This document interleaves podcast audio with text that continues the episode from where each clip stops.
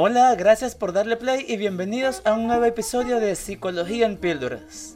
Todos tenemos la necesidad de sentir que tenemos el control sobre todas las cosas que ocurren en nuestras vidas. Creemos que al tener el control sobre nuestras acciones, también tendremos control sobre las consecuencias de estas y esta sensación de control nos hace sentir estables y seguros.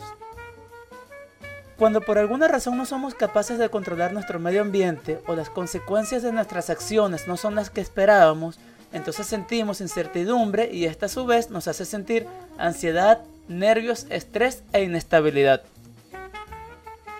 No siempre vamos a ser capaces de poder controlar todo lo que pasa a nuestro alrededor y mucho menos las consecuencias de nuestros actos. Pensar que por el hecho de esforzarte mucho vas a poder lograr todo lo que pretendes es un sesgo cognitivo ya que hay cosas que no podrás controlar y por más esfuerzo que hagas no lo vas a conseguir. Antes de continuar, te quiero pedir, como siempre, que si te gusta lo que estoy haciendo y me quieres apoyar, le des aquí abajo al botoncito de me gusta y compartas este episodio en tus redes para llegar a más personas. Esto realmente me ayuda muchísimo. Otro sesgo cognitivo muy común que nos hace sentir incertidumbre es el hecho de sobrepensar mucho las cosas que no han ocurrido. Es decir, vivir pensando en el futuro y anticipar lo que va a ocurrir. Hablando sobre esto, hay un experimento que se ha repetido en varias ocasiones donde se le pregunta a un grupo de personas cuáles son las cosas que más temen en sus vidas en este preciso momento. Y al cabo de un año, al preguntarles a estas mismas personas cuántas de estas cosas se han cumplido, el experimento ha demostrado que solo el 10% de estos temores se llegaron a cumplir. Es decir, que el otro 90% de estos temores son pensamientos basura que solo nos roban energía. Para hacer frente a la incertidumbre debemos, número uno, identificar qué cosas te están haciendo sentir incertidumbre. Puede ser la relación con tu pareja, un cambio de trabajo, mudarte de ciudad o cualquier otra cosa.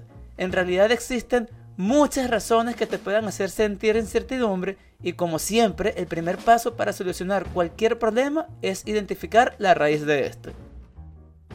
Número 2. Vive el aquí y el ahora. Deja de pensar tanto en el futuro, ya que como mencioné anteriormente, solo el 10% de nuestros temores terminan por hacerse realidad y esta ansiedad solo te crea malestar. Número 3. Identificar qué cosas puedes controlar y cuáles no. Hay una frase que hoy quiero compartir con ustedes que dice, y cito, el secreto de la felicidad está en tener la sabiduría para sobrellevar las cosas que no puedes controlar, la fuerza necesaria para cambiar las que sí puedes controlar y la inteligencia para distinguir una de la otra.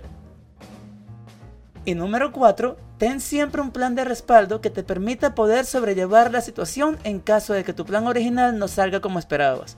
Tener la capacidad de poder reinventarte cuando sea necesario es una cualidad muy valiosa a la hora de enfrentar la incertidumbre.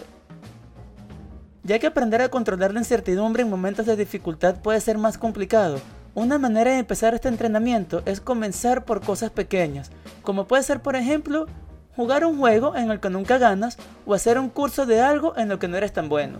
Estos pequeños detalles te van a ayudar a ir fortaleciéndote para que cuando te encuentres en una situación de incertidumbre la puedas manejar de la mejor manera. Antes de despedirme, los quiero invitar este próximo jueves 11 de marzo del 2021 a las 19 horas de Uruguay o 6 pm hora Venezuela a un live de Instagram que estaré haciendo con Zulema Sendón, médico psiquiatra, donde estaremos hablando sobre el trabajo entre el psicólogo y los psiquiatras. Si quieres plantear algún tema nuevo o te gustaría asistir a psicoterapia personal o virtual, puedes dejarme tu mensaje aquí abajo en los comentarios o escribirme a mi email o a mi teléfono, los cuales estaré dejando aquí abajo en la descripción del video junto a mis otras redes sociales como Facebook e Instagram. No olvides darle me gusta y suscribirte si no lo has hecho. Y si te quieres enterar cada vez que suba nuevo contenido, también puedes darle a la campanita al lado del botón de suscribir. Y no olvides compartir este contenido en tus redes sociales.